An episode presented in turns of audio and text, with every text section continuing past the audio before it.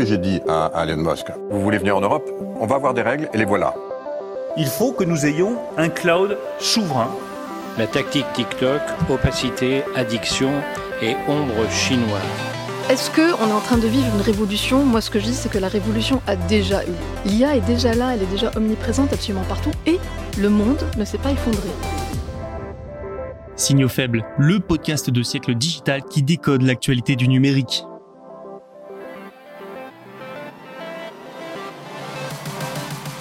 Bonjour à toutes et à tous, nous sommes le 30 janvier 2024. Bienvenue dans cet épisode de Signaux faibles. Au programme aujourd'hui, le monde de la location saisonnière bientôt secoué par une nouvelle loi dite anti-Airbnb qui vient d'être adoptée.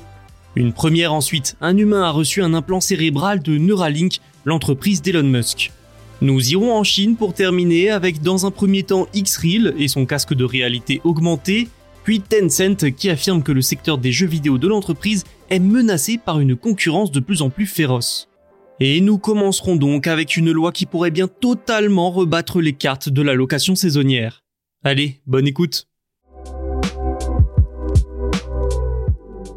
Tremblement de terre dans le monde de la location courte durée.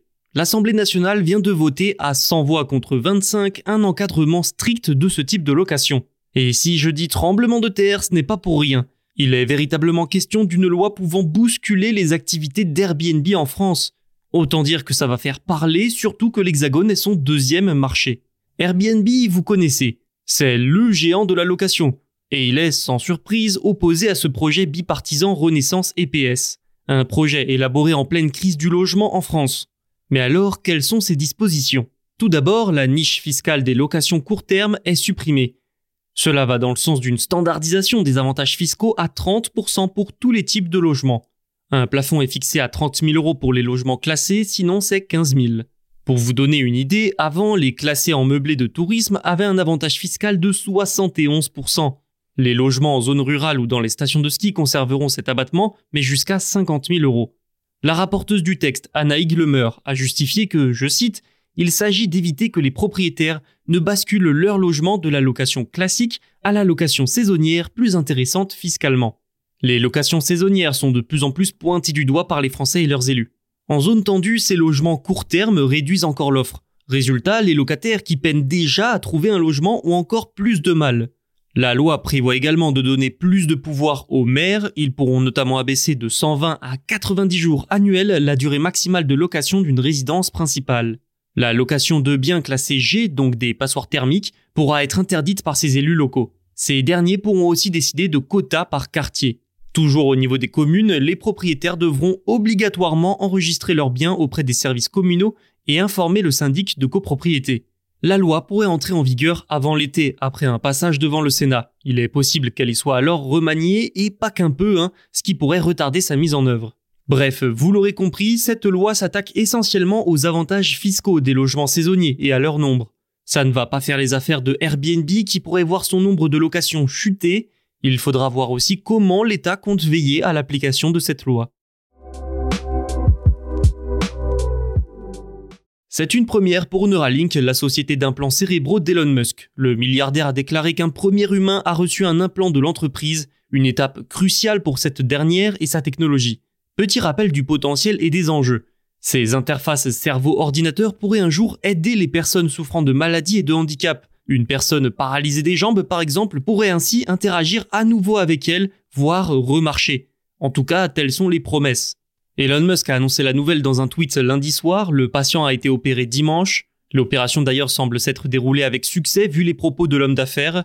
Mais après ça, nous n'avons pas beaucoup plus de détails si ce n'est une déclaration datant de septembre 2023. Neuralink avait alors annoncé chercher un premier patient tétraplégique pour un essai. Si l'on s'en tient aux propos d'Elon Musk toujours, on sait aussi que les premiers résultats montrent une, je cite, détection de pointes neuronales prometteuses. Le nombre de neurones détectés par l'appareil n'a toutefois pas été précisé. On ne sait pas non plus à partir de quel moment, quel niveau d'efficacité cette première expérience sera considérée comme un succès. Mais, je le disais au début, pour Neuralink, c'est une étape cruciale. Il en va de ses avancées technologiques et de sa crédibilité. Le marché des interfaces cerveau-ordinateur est étonnamment concurrentiel. Il existe donc d'autres entreprises au moins aussi avancées que Neuralink, si ce n'est plus. Pour ne pas se laisser distancer, il faut donc que la jeune pousse d'Elon Musk progresse vite, et la réalisation d'une première opération moins de 6 mois après l'annonce de recherche d'un patient montre cette capacité d'action rapide. L'une de ses rivales la plus connue, c'est Synchrone. Elle a développé un dispositif semblable à un stent qui est implanté dans la veine jugulaire au-dessus du cerveau et non pas dans le tissu cérébral. Citons également Precision Neuroscience, qui a déjà implanté temporairement son dispositif chez 6 patients. Et il y a d'autres exemples où des implantations sur des humains ont déjà eu lieu. Si beaucoup ont des objectifs médicaux, on va dire, Neuralink veut également permettre le contrôle d'un smartphone ou d'un ordinateur par la pensée, selon son patron. Mais avant d'en arriver là, il faudra voir comment ce premier patient réagira à l'implant. Comment son cerveau va réagir au fil inséré L'une des craintes des experts, c'est que des tissus se développent autour de l'appareil et de ses fils, dégradant ainsi les signaux électriques. Connaissez-vous Xreal Il s'agit d'une société de lunettes de réalité augmentée, soutenue par la grande entreprise chinoise Alibaba ou encore Sequoia. Bref, du beau monde. Eh bien, elle a annoncé lundi un nouveau financement de 60 millions de dollars, atteignant alors une valorisation de plus de 1 milliard de dollars. Elle devient ainsi une licorne, c'est-à-dire une start-up valorisée à 1 milliard ou plus. C'est surtout la première licorne de cette industrie.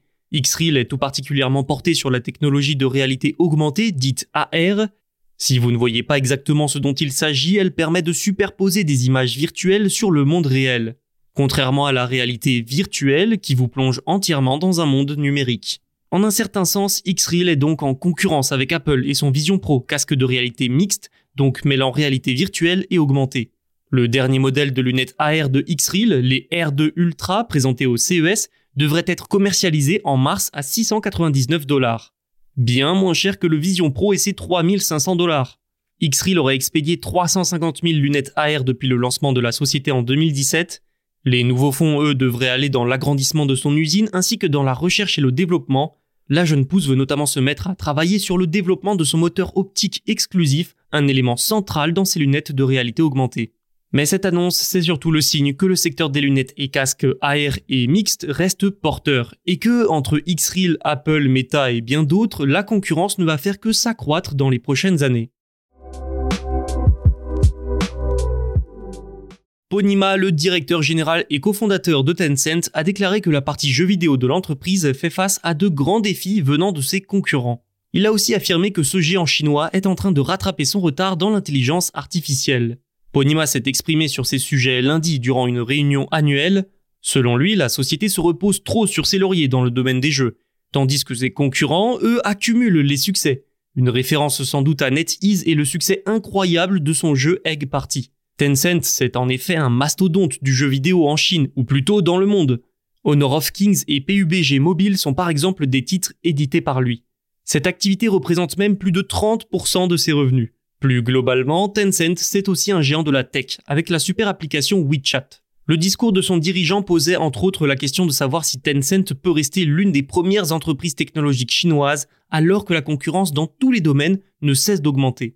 Il aurait déclaré, je le cite, le jeu est notre activité phare, mais au cours de l'année écoulée, nous avons été confrontés à des défis importants. Nous nous sommes retrouvés perdus alors que nos concurrents continuent de produire de nouveaux produits. Il trouve que les derniers jeux de Tencent n'ont pas bien fonctionné, ou pas autant qu'espéré. Ces propos laissent envisager de futurs changements dans les jeux vidéo. Reste à voir quelle forme ils prendront. Changements techniques, réduction d'effectifs, changements sur le type de jeu, mystère. Ponima a également parlé de l'intelligence artificielle. Il affirme que Tencent a rattrapé son retard dans ce secteur. Je le cite encore, nous pouvons enfin suivre le rythme des entreprises de premier rang. Pour son patron, Tencent doit maintenant se concentrer sur l'intégration de son modèle d'IA Yuan plutôt que de transformer rapidement cette IA en produit. Peut-être que l'intelligence artificielle permettra d'ailleurs de dynamiser sa plateforme WeChat, qui a maintenant 12 ans déjà. L'une des craintes de Ponima est en effet de voir son application phare dépassée Sur ce, cet épisode est maintenant terminé. Merci pour votre écoute. N'oubliez pas de vous abonner. Et tous nos podcasts sont disponibles sur les plateformes de streaming et sur notre site siècledigital.fr. À demain.